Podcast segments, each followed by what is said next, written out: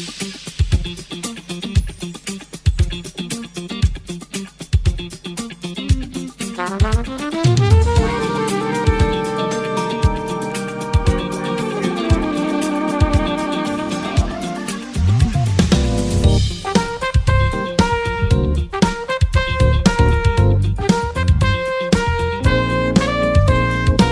10 con 2 minutos, estamos acá en este espacio, tiempo esperado y que hemos anunciado ya en su momento junto al pastor Juan Silverio Verón. Los días martes a las 10 de la mañana la gente sabe que tiene este espacio en donde puede escuchar sabios consejos relacionados a todo lo que tenga que ver con la familia, la relación de pareja, que siempre es muy oportuno atender. Pastor Juan Silverio Verón, qué gusto saludarlo. ¿Cómo está? Bienvenido. Gracias, Eliseo, y muy buenos días para toda la audiencia también.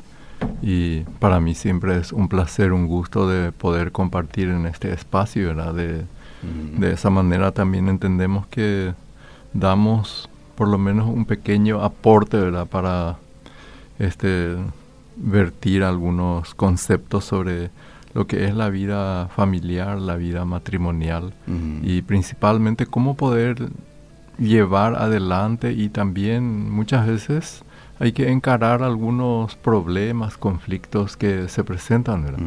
Porque lo más importante sobre esta tierra, yo creo que es el tema de la familia, ¿verdad? Que es tan fundamental, tan importante, tan, tan básico, ¿verdad? Todo, en cierta manera, la, la felicidad del ser humano, yo creo que depende en gran medida de esa estabilidad y la felicidad del matrimonio, ¿verdad?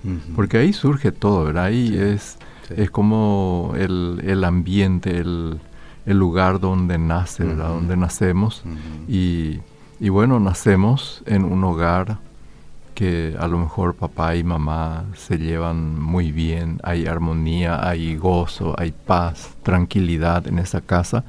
Y muchas otras personas no tienen ese ambiente. Sí nacen en un ambiente conflictuado, ¿verdad? Es más, desde el vientre materno viven toda esa experiencia, toda esa situación y viven así, ¿verdad? Entonces por eso también hay tantos niños que desde muy temprana edad sufren, ¿verdad? Que sufren y pasan por la vida en esa situación y luego ellos van, crecen, pero crecen, digamos, con muchos problemas que traen de origen. Cierto. Entonces por eso es demasiado importante desde mi punto de vista para las personas que estamos casados, que no, no es solamente cuestión de casarse, ¿verdad? Sino es cuestión de que esta relación sea una relación hermosa y linda, ¿verdad? Porque eso es factible. Porque yo creo que en el fondo es ese mismo también el deseo, ¿verdad? El deseo de cada persona. O sea, yo creo eso, ¿verdad? De que uno porque nosotros no somos meramente instintivos, mm. no, no nos mueve solamente el instinto de la supervivencia, mm. como es el caso en los otros seres, seres vivientes, ¿verdad? Mm. Que les mueve ese instinto de supervivencia y de la procreación, En nosotros hay más que eso, ¿verdad? Y es más, ¿verdad? Yo considero que el principal propósito de la unión, de la asociación mm. matrimonial es justamente el compañerismo, ¿verdad? Que necesitamos alguien con quien compartir nuestra vida, nuestra existencia acá en la tierra. que Dios nos creó de esa manera, ¿verdad? Con esa necesidad. Y todos esperamos, así como usted decía, que ese compartir con ese alguien sea en paz, en unidad, ¿verdad? Ahora, el tema de las crisis y los conflictos que a veces ocurren en, en los matrimonios, en las familias, ¿esa es una cuestión de todas las familias en algún momento de sus vidas o es una cuestión de algunas parejas? ¿Cómo usted lo ve eso? Yo, yo creo que es inevitable que surjan desavenencias en el matrimonio. Mm. Que eso es inevitable porque for, es, parte, digamos, de nuestra propia existencia, ¿verdad? O sea que eh, todos nosotros como seres humanos, como personas, este, tenemos nuestro, o sea, no somos personas, tenemos nuestras virtudes, también tenemos nuestras falencias, ¿verdad? O sea que así, ¿verdad? Entonces cuando dos personas viven juntas, comparten, necesariamente en algún punto vendrá alguna desavenencia. ¿verdad? Es más, ¿verdad? Que esta desavenencia muchas veces ya se, eh, se origina en el noviazgo. O sea, toda relación, toda relación humana, en, el, en las casas, por ejemplo, cuando vos te criaste, por ejemplo, con varios hermanos. Sí. Entre los hermanos surgen desavenencias. Sí, sí. Y eh, peleas, A veces peleas fuertes, ¿verdad? Desde niños, ¿verdad? Desde niño ya va surgiendo eso, ¿verdad? Y después, algunos eh, llegan a superar y después eso quedó como una simple anécdota de la vida, ¿verdad? Pero también hay otros que se quedaron enojados con sus hermanos, ¿verdad? Porque cuántos de esos tipos de eh, experiencias hay, ¿verdad? O sea que entonces las desavenencias en el matrimonio mm. eh, surge, ¿verdad? Por la simple razón de que todos somos diferentes. Todos somos diferentes. Lo que marca la diferencia probablemente ahí sea cómo, eh, cómo algunos lo resuelven y cómo otros lo dejan de hacerlo, ¿verdad? Eh, exacta, exactamente. ¿Cómo? ayer, por ejemplo, cuento nomás esto como una anécdota. Fui a, caminar y de repente escucho unos ruidos, ¿verdad? Había sido era una pareja que se estaban peleando en, encima de la moto. Ah. encima de la moto y se estaban dando pero voces, todo el mundo lo estaba escuchando, él manejando y la señora detrás de él, ¿verdad? Y eso, por ejemplo, ahí probablemente lo que ocurrió fue una desaveniencia, este, un desacuerdo, vaya uno a saber, ¿verdad? Este, algo que le molestó al esposo o a ella, pero en fin, no era el momento, no era el lugar, no era la forma de resolver una cuestión, ¿verdad? Sí. Eh, no podés evitar de que haya surgido, es lo que estás diciendo, ¿verdad? Pero este, en ese caso, por ejemplo, tenían que haber llegado tranquilos, ¿sí? con un matecito de por medio, esto me molestó, esto si te ofendió te pido disculpas y ahí se resuelve algo que era normal que surja. Y además, por y esas son las impulsividades ¿verdad? de las personas también que no son capaces de esperar un tiempo, ¿verdad? Porque imagínese ir peleándose sobre la moto, ¿verdad? Este, ir distrayendo a la persona que va manejando, ¿verdad? Y sabiendo, ¿verdad? Cómo en nuestro que el tráfico todo es tan peligroso y más todavía en la moto, este, una pequeña desatención segundo puede, ser causal de la vida. Bueno, si ustedes tienen alguna pregunta que hacer, lo pueden este, enviar al 0972-201-400. A veces uno quiere, como decía usted al inicio, eh, recibir algún aporte de alguien, quiere compartir algo con una persona más, ¿verdad? Con un tercero en este caso. Entonces envíelo y en la medida de las posibilidades vamos a contestar. Y yo, yo puse también acá, digamos así, de las... realmente hay muchísimas causas, ¿verdad? Pero yo puse algunas, ¿verdad? De las posibles causas de conflictos en el matrimonio, ¿verdad? O sea, ¿por qué surgen, ¿verdad? Algunos de los conflictos, que... Y uno, por ejemplo, es que se pierde la complacencia. Se pierde la complacencia. Se pierde la complacencia. Ajá. Eh, eh, porque en el noviazgo todo se trata de complacer al otro, de agradarle. Eso es algo natural y, debe ser así, ¿verdad? Debe ser así, ¿verdad? Y especialmente en el periodo de conquista, ¿verdad? En el periodo, mm. es en ese proceso cuando el hombre, por ejemplo, entra, digamos, en la fase de conquista. Bueno, entonces el hombre va a tratar de hacer todo lo mejor para persuadir, convencer a esa joven, ¿verdad? Y, y en, en, ese, en esa etapa muestra todos los aspectos positivos, lindos de su vida, ¿verdad? Y tal es así, ¿verdad? De que hay también, por ejemplo, este, muchas veces algunas personas este, es tan importante ya ahí, ¿verdad? De que en este caso, no solamente la mujer, ¿verdad? Pero también el varón, ¿verdad? La mujer que observe y vea bien también quién es este que le quiere conquistar, ¿verdad? Mm. ¿Por qué digo esto, verdad? Porque también hay personas eh, psicópatas, ¿verdad?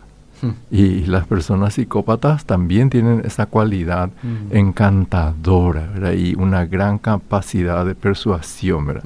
Entonces muchas veces se dejan engañar en eso. ¿verdad? Pero volviendo específicamente, ¿verdad? En, en el periodo del noviazgo, eh, los novios tratan de complacerse mutuamente, ¿verdad? Trata de agradarse el uno al otro, lo cual es positivo. Yo, yo menciono lo cual es positivo, ¿verdad?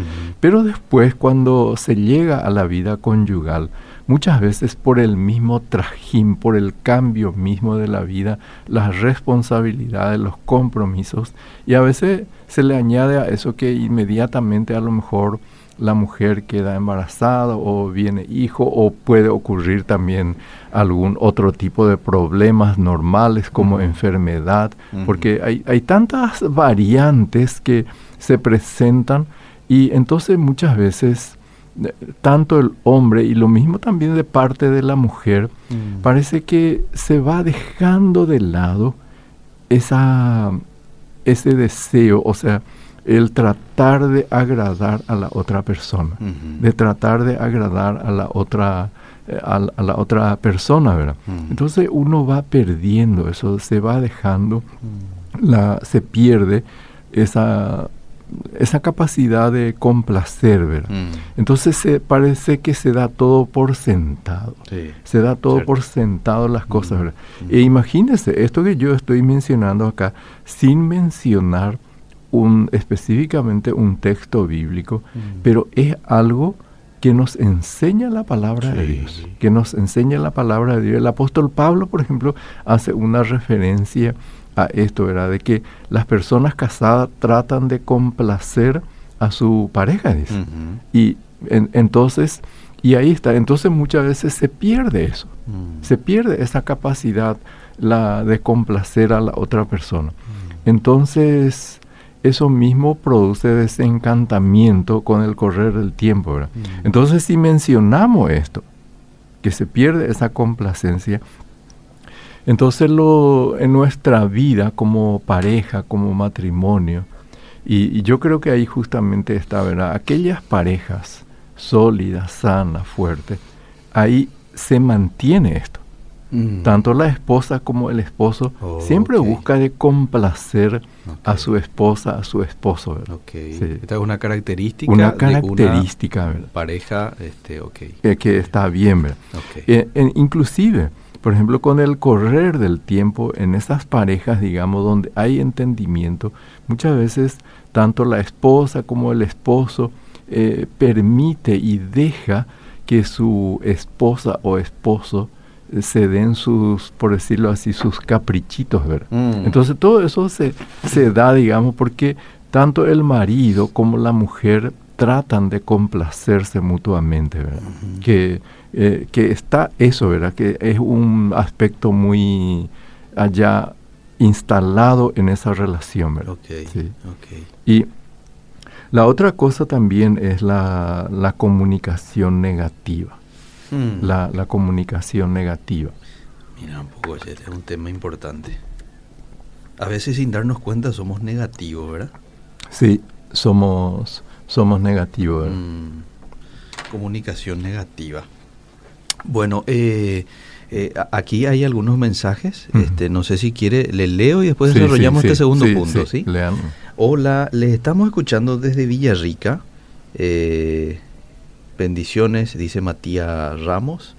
Eh, hola, ya no sé qué hacer, mi marido me trata muy mal. ¿Qué puedo hacer en un caso como este? Y aquí es un ejemplo de lo que usted hablaba recién, ¿verdad? Probablemente en épocas de noviazgo le trataba muy bien. Pero ahora, después de casado, algunos chicos, algunos problemas, seguramente eh, todo eso se da, mucho trabajo por parte del hombre. Entonces, cuando ocurre algo, dice que él le trata mal. ¿Qué puede hacer? ¿Qué puede hacer? Mm. Y, bueno, y es, es importante también ahí, ahí justamente es importante también de tener un poco en cuenta, de tener la sabiduría también, ¿verdad? Que en este caso la mujer que está escribiendo, ¿verdad? De ver, o sea, de pensar y de reflexionar por qué su marido está actuando de esa manera. Mm. Sí, no ver simplemente el punto, ¿verdad? El hecho, la acción misma, ¿verdad? Sino que qué hay detrás de eso. ¿Qué, ¿Qué, subyace de esa, reacción, o sea, obrar de, de él, ¿verdad? Y entonces en algún momento la señora le puede preguntar de tranquilidad y le puede decir, por ejemplo, así, ¿verdad? Mira, veo que, que, estás muy, que estás sensible y me gustaría saber qué, qué ocurre contigo, qué pasa, hay algún problema en tu trabajo, hay algo que te preocupa, que alguna cuestión era porque muchas veces un poco indagar, indagar qué es lo que hay detrás, mm. No, no pelearse por la reacción propia del marido en este caso, sino que ver por qué él está obrando así, que no era así, mm. no era así, y bueno, ¿por qué ahora? ¿Qué le sucede? ¿Qué le pasa? ¿Hay alguna frustración? algún temor, mm. algún miedo. ¿Qué es lo que ocurre ahí? Y bueno, ahí lo que hay es un asinceramiento, hay conversaciones profundas, ¿verdad? Que si del otro lado hay la disposición de cambio, entonces ahí se completa el círculo, ¿verdad? Exactamente. Si la persona dice, ah, qué bueno que me sos sincero, sincera, y, y cambia, pone mano a la obra para cambiar, ¿verdad? Eh, porque, porque, a veces, eh, yo te hablaba recién de este segundo punto que vas a tocar quizás, comunicación negativa. El otro día, por ejemplo, mi esposa me dijo, Eliseo, te noto un poco negativo, ¿verdad? Entonces cuando me dijo eso, ah, yo no me di cuenta que estaba siendo negativo, pero vos me estás diciendo ahora lo así ah, estaba siendo negativo con algunas expresiones, ¿verdad? Y enseguida ya tomo otra actitud, ¿verdad? Pues me doy cuenta de que tiene razón en lo que dice, ¿verdad? Pero ¿qué es lo que hay ahí? Hay una disposición de ser mejor, una disposición de cambio, una disposición de tener un buen ambiente. La cosa se complica cuando no hay esa disposición. Eh, exactamente, cuando uno no, no, no admite eso, no, no reconoce, ¿verdad? Entonces la comunicación negativa, por ejemplo, consiste eso.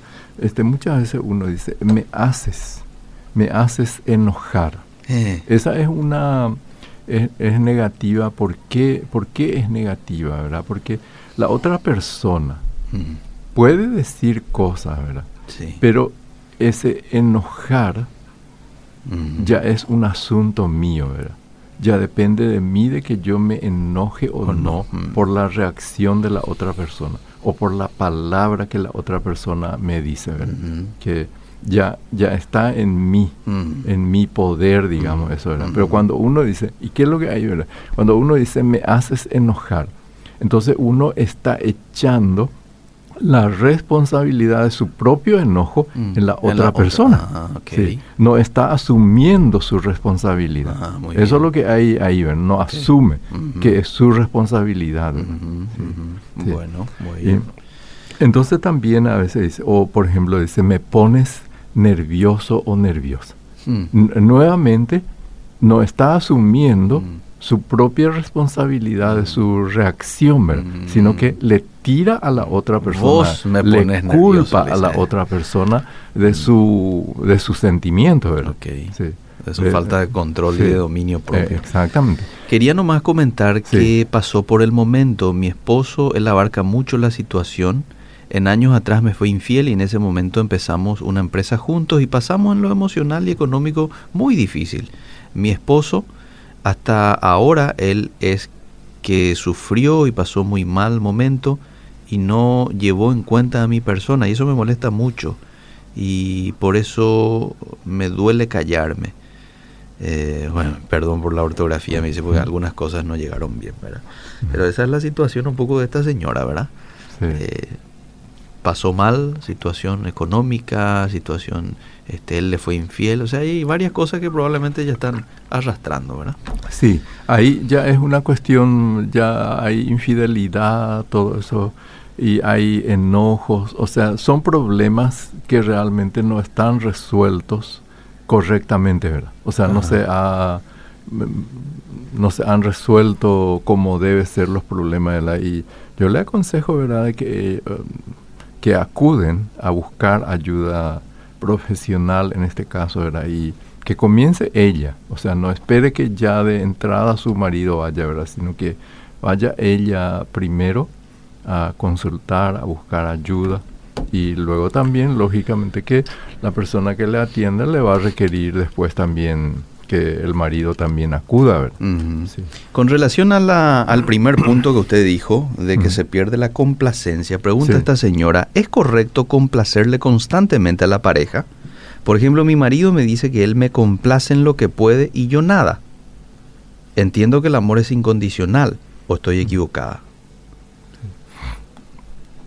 Eh, bueno, ahí por ejemplo, eh, o sea, es una cuestión, ¿verdad? De que la otra persona le dice de que todo le complace y la otra parte no, ¿verdad? Ajá. Sí. sí. Y es probable que no sea así, ¿verdad? Es probable que no sea así, ¿verdad? Porque lógicamente que él debe ser mutua, complacencia mutua, dice que es muy importante, ¿verdad? Complacencia mutua. Y eso abarca eh, todas las áreas de la vida de la persona, ¿verdad? No es solamente porque no es solamente porque el ser humano es egoísta y muchas veces quiere que la otra persona le complazca solo a él, ¿verdad? Y la persona piensa solo en sí mismo, ¿verdad? Pero este la eh, la fortaleza está cuando uno busca complacerse mutuamente. Muy bien. Bueno, Mira, aquí hay más mensajes. Dice, buen día al equipo. Qué sencillo y bueno el tema que están tocando sobre el matrimonio, noviazgo, pareja. Una persona que lleva una vida en Cristo usa sabiamente la inteligencia emocional para saber en qué momento tocar ciertos temas sin herir al otro. A Dios gracias, tengo 22 años de matrimonio y somos muy bendecidos, dice Isabel eh, de Franco. Esto es muy cierto, ¿verdad? Este, saber distinguir qué momento tengo que hablarle de este tema. Ahora no es eh, oportuno porque está cansado, acaba de llegar, eh, los chicos están eh, jugando, están haciendo ruido. Voy a dejar nomás para mañana, ¿verdad?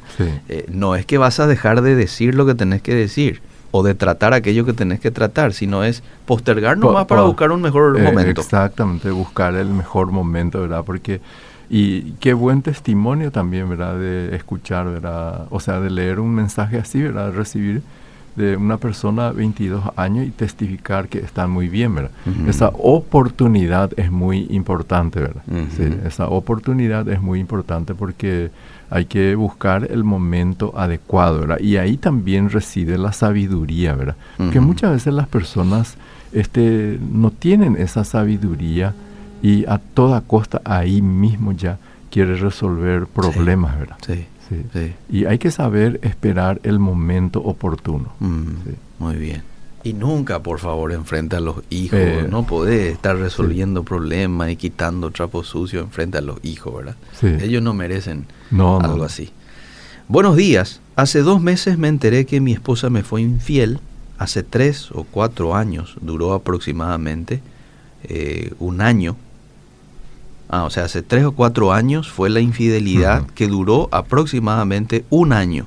Ella me dice que está arrepentida, pero en ningún momento ella me contó. Yo me enteré por otro lado. Ella me dice que ella eh, oró mucho, se arrepintió ante Dios, pero que no estaba preparada para contarme a mí. De hecho, ese tiempo no estábamos muy bien, pero dormíamos juntos y teníamos incluso relaciones, ¿verdad? La pregunta puntual de este joven señor es, ¿cómo debo de actuar de ahora en adelante? Y, bueno, o sea, la, la cuestión, es yo, o sea, en este caso era que él, él estaba asumiendo continuar con ella, ¿verdad? Sí. Sí, o sea, eso es claro, era un asunto de hace cuatro años atrás, ¿verdad? Y lo importante es de que ya que él, digamos, toma esa postura, esa decisión, de seguir y trabajar por su matrimonio, entonces tiene que dejar ya lo que ocurrió, todo eso era sobreponerse a esa situación y empezar a construir una nueva relación, ¿verdad? Y si necesitan ayuda sobre eso, de buscar ayuda, ¿verdad? Pero no estar recabando, o sea, este, volviendo, escarbando en el pasado, ¿verdad? Porque eso no les va, no les va, no va a hacer que avancen, ¿verdad? Sino que este, él ya está enterado, sabe qué pasó, mm. que la esposa le dice que esto así, y entonces ahora tienen que trabajar para construir una nueva relación y cimentar sobre el presente. Mm. Bueno, eh, causas de conflicto en el matrimonio, para la gente que ahora se está sumando, hoy estamos mm. hablando con el pastor Silverio Verón, decía él como primera causa es cuando se pierde la complacencia Ya yo no, no me, ya no estoy empeñado en agradarle, ya no estoy empeñado en causarle placer, este, en, su bienestar, sino que ahora este, ya estoy casado con él o con ella y bueno, como se venga nomás ya, mm. ¿verdad?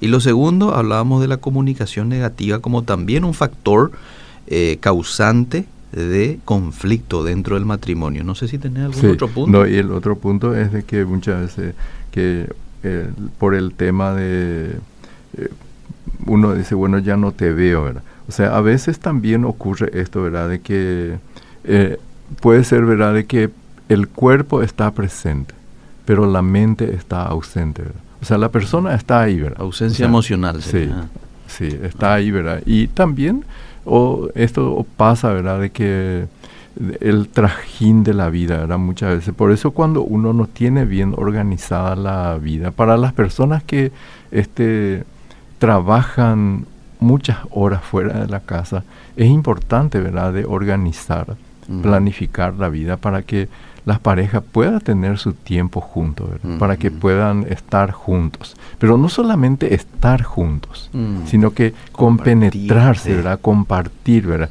estar presente cuerpo, alma y espíritu. Mm. ¿Sí? Y eso va a, va a requerir, digamos, de poner como prioridad el matrimonio, de mm. poder. Hay, por ejemplo, muchos matrimonios que, o tanto hombres como mujeres que viajan mucho, ¿verdad? Sí. Incluso este, fuera, fuera del país, ¿verdad? Y, pero el mismo en la ciudad, ¿verdad? Entonces es importante eso de planificar el tiempo de compartir juntos, ¿verdad? Mm. No dejarse tampoco este, ahogar o ocuparse completamente por el trabajo y también los hijos, ¿verdad? Sino que es importante la pareja que tenga su propio espacio y tiempo para ellos. Ok, ok, muy bien. Eh, ¿Le leo algunos mensajitos? Sí, sí, sí. Mi esposo es muy explosivo y probablemente este sea el caso de mucha gente. Es muy explosivo. Yo trato de comunicar mi molestia de una forma tranquila, dice la esposa, sin sobresaltos en mi manera de decir lo que me molesta, pero no hay manera igual. Igual termina él gritando y no queriendo escuchar más, no quiere comunicarse conmigo y tengo una niña pequeña que al escuchar ya dice, silencio, papi. Ay, ay, ay. Sí. Que ya una niña de por medio ya. Y eso, por ejemplo, es algo muy triste. En realidad, allí lo que ya existe es una violencia. Ok. Mm. Ajá. Sí, eh, es una violencia. Un tipo de violencia. Y, fíjese, fíjese un poco lo, lo, grave del caso, ¿verdad? De que la, la niña está tratando de mediar en problemas de, papá y mamá, ¿verdad? Sí. De papá y mamá, ¿verdad? Esto, la, la persona que escribe eso tiene que buscar ayuda, mm. porque eso es un ambiente grave, ¿verdad? Mm. No es solamente una cuestión de explosividad, ¿verdad? Mm. Y, y todas esas cuestiones simplemente son excusas, ¿verdad? De que muchas veces las personas se excusan en eso, ¿verdad? De que eh, eh, que ella es explosiva, ¿verdad? Mm. Ella es explosiva, todo, las personas normales podemos tener control sobre nuestras emociones, mm. sobre nuestras reacciones. Mm. Es mentira eso de que uno está, y me refiero a las personas normales a las personas normales. Y la mayoría de las personas felizmente somos normales. claro. Entonces podemos tener control sobre nuestras emociones y nuestras reacciones. ¿verdad? Mm. Entonces lo mismo también tenemos que obrar de esa manera en nuestro matrimonio, uno cuanto más ahí, ¿verdad? Mm. De, de, reaccionar ahí. No es porque uno se enoja, ya reacciona de manera impulsiva. Mm. Porque no, no se obra de esa manera en el ámbito laboral, ni siquiera en la, en la calle, ahí verá. Pero esas personas necesitan realmente ayuda, no pueden seguir de esa manera, ¿verdad? Con la excusa de la explosividad, de estar lastimándose y lastimando a la criatura que está ahí de por medio, ¿verdad? ¿Y, qué es lo que puede hacer esta señora, por ejemplo, en este caso, pastor? Probablemente el señor ni está escuchando la radio, ¿verdad? Pero ella, ¿qué puede hacer? ¿Algún consejo práctico, verdad?